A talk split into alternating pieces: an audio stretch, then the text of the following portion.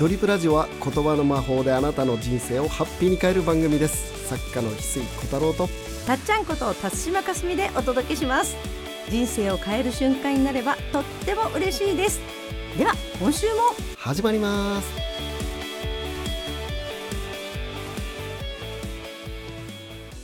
翡翠さん今日の名言は何ですか今日の名言はですねあの最近一緒に本を書いたね、今日誰のために生きるっていうはい。本から、その正元さんとね、はい。一緒に書かせてもらったんですが、正元さんがですね、ん。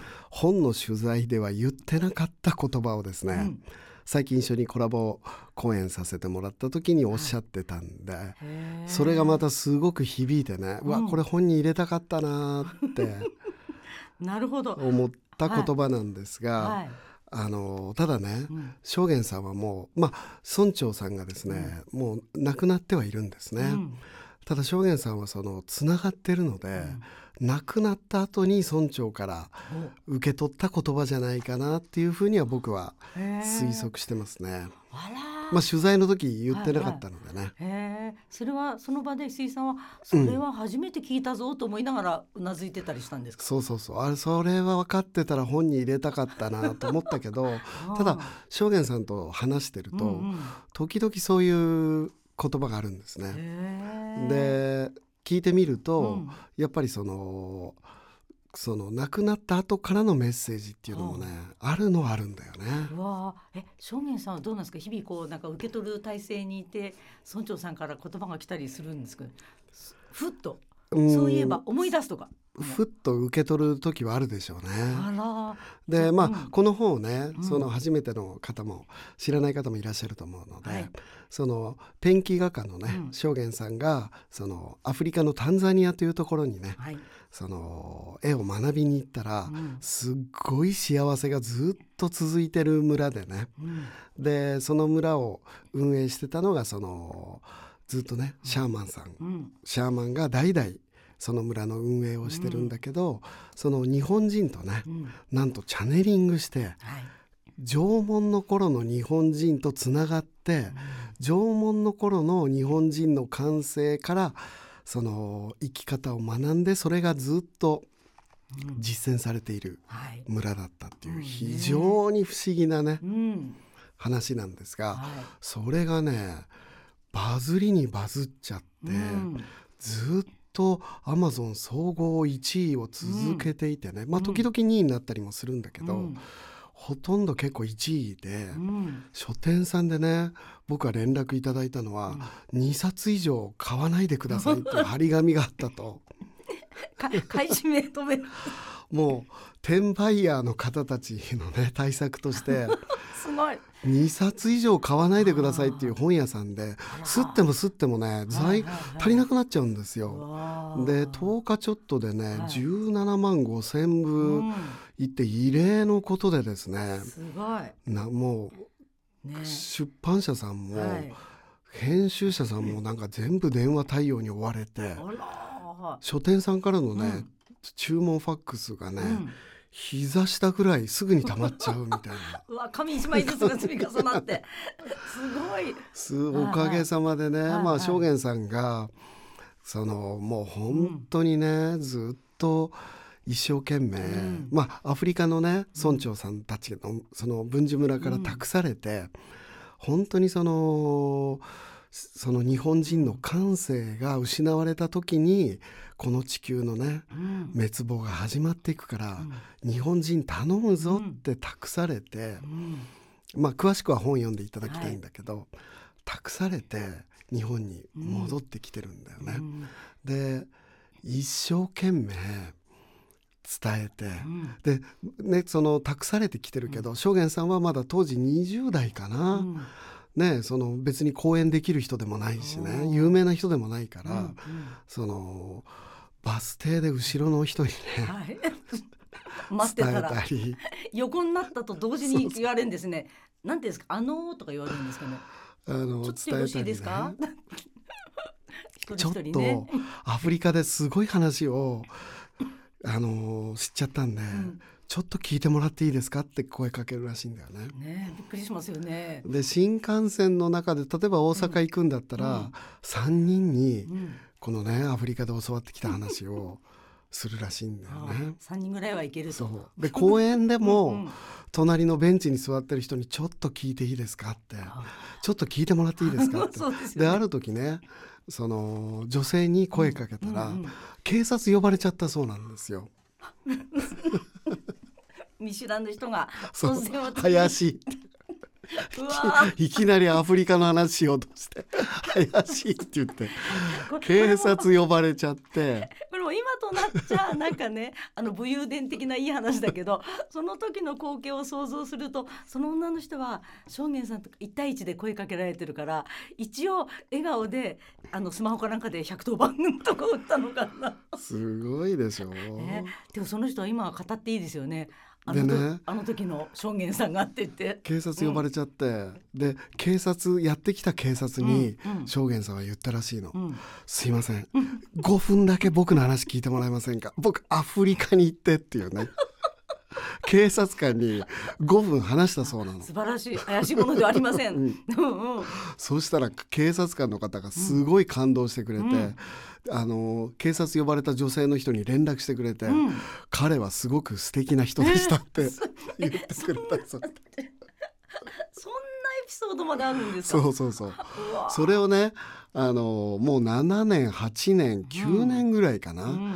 アフリカから帰ってきて、うん。本当にね公演とかやっても3人ぐらいしか来てくれない、うん。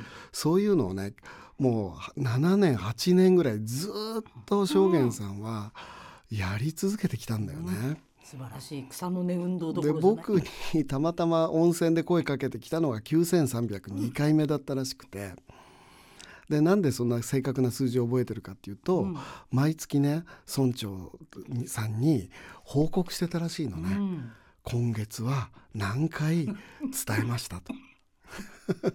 すごいですね。えすごい仕組みの中で。だから今ねすっごいブレイクしてるのは、うん本当に証言さん今会うと嬉しそうでずっまあ僕証言さんと初めて会ったの温泉で急に声かけられたんだけど、うん。今ねずっと温泉に入ってるようなうん。顔なの。もうすっごい幸せそうでえ今までは自分が伝えなきゃこのねその広がっていかないっていう中で今は本が伝えてくれる。YouTube が伝えてくれるっていうね。うん。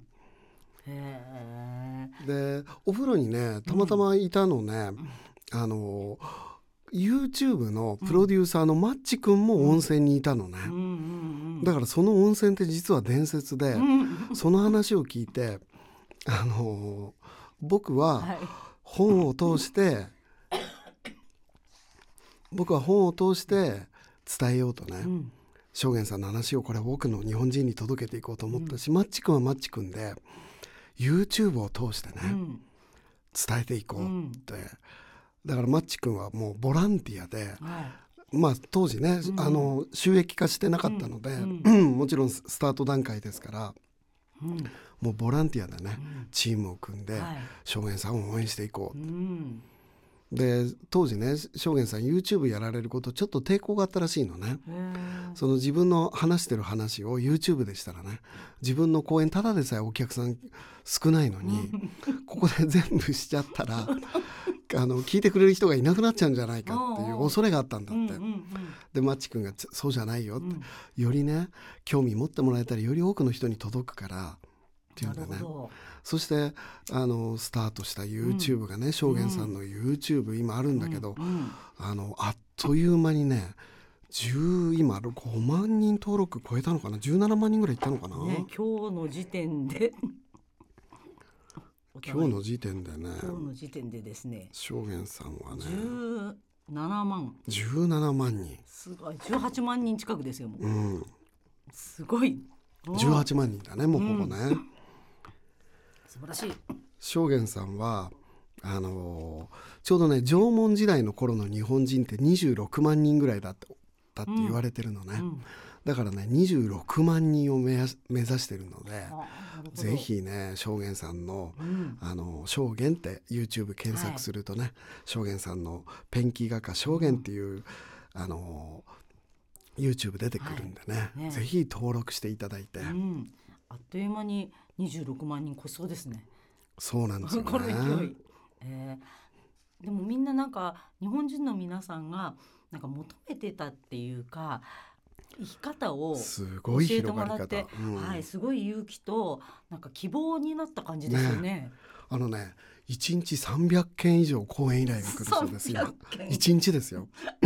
どういう感じなんだろう。あのー奇跡のリンゴの木村明則さんがね、はいは映画化されたちょっと後に、うん僕コラボ公演させてもらったことがあるんだけど、マネージャーさんがおっしゃっててね、うん。いや今の私の仕事っていうのはは講演依頼世界中からねいうん。だいたい毎月300件ぐらい来るんだと。おでそれをね断るのが私の仕事なんですよって、マネージャーの仕事っていうのは講演依頼を断ること。それぐらい。それぐらい反響なんだって思ってたんだけど、はい。証言さん1日300件以来来るそうなんだよね。はあ本当になんか日本人がその改めてこの話を一人でも多くの人うにん。聞いてほしいってはい。聞いた人が思うっていううん。現象が今ね。始まっていて、口コミの究極の形が広がってて、うん、そうなんですよね。本がねやっぱりその威力というか影響力が莫大に出ててよかったですねでもね。そうですね、うん。本当ねでもね証言さんがとにかくん。ずっと下積み、まあ、本人曰くね、うん。全然浮かれてなくてお。本当にその地に足がついてるというかね、うんうん。逆にうん。証言さんから教わることすごくあるね。普通やっぱり浮かれちゃう感じ、いや普通はね浮かれるちゃったりもね、うん。普通はあると思うんだけど、うん証言さんは本当にその日常のとにかく今満たされてるんですっていうのがねもう暇もうとにかくそう言ってるよね。素晴らしい。すごい。すごいでしょ、はい。まあそんなねはい証言さんの話の、はい。いよいよ。う ん最新のね、はい証言さんの本の中には載ってなかったお。あのでこの本の中でね、うん。あの日本人の血の記憶を呼び覚ましてくれ、うその日本人っていうのは1万4,000年間うのん。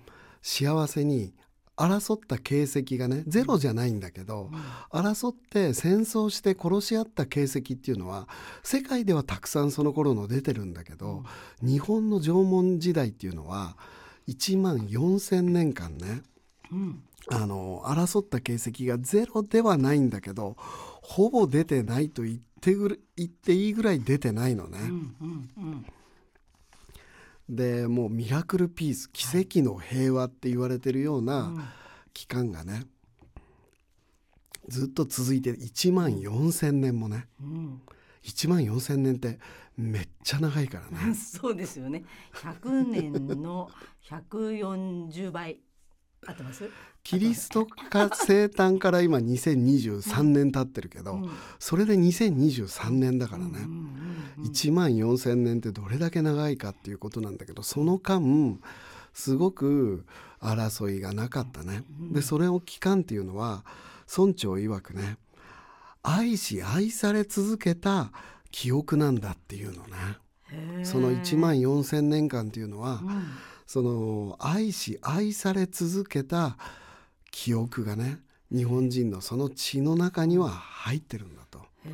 その愛し愛され続けた記憶をうん。蘇らせてほしおい。でそれは自分をめでることからーうん。そのね愛し愛された記憶っていうのがうん。蘇ってくるからへー。まずは自分をめでてうん。あげてほしい。うん。要は自分を大切にしてあげてほしい。で自分をどう大切にするかっていうのが書いた本がこの「今日誰のために生きる」っていうのが自分を大切にするってどういう生き方なのかっていうことが書いたのがこのね「今日誰のために生きる」っていう本なので。まあまあここに戻ってくるんだけどはい。そのそのねうん。自分をめでることで1万4,000年間のねうん。平和に暮らしてた時期うん時間っていうのはうん。愛し愛され続けたうん。記憶なんだっていうのがね。これがその言葉なんですか？そう愛され続けた記憶が読みが村長の言葉を言う正確に言うならば、うんうん。自分をめでることでうん。愛され続けた記憶が蘇ってくる、あへえまあ、今日の名言ですね。うんうん、なるほど。自分をめでるってことがはい。歴史上にどれだけあるかってなかったりしますよね。責める方は多くても。そうですね。本当に。ぜひね。なるほど、あのーまあ、まずねまだの方結構ねまだねうん。そのソールドアウトがずっと続いているのでなかなか手に入らないっていう方もいらっしゃるんですが、うん。ぜひね手に取って読んでいただきたいですね。ね、お一人二冊までというのはごく一部の本屋さんで あるみたいですが 多くの方に届きますように。本当に。はい。ありがとうございます。ありがとうございます。この星が銀河一楽しいドリームプラネットになるために日本の精神性を100年進化させたい。そのためにお送りしているドリプラジオ。あなたの心にそっと寄り添えるラジオになりたいです。大切なお友達にも紹介してもらえたら嬉しいです。翡翠小太郎とたっちゃんでした。また来週。会いましょう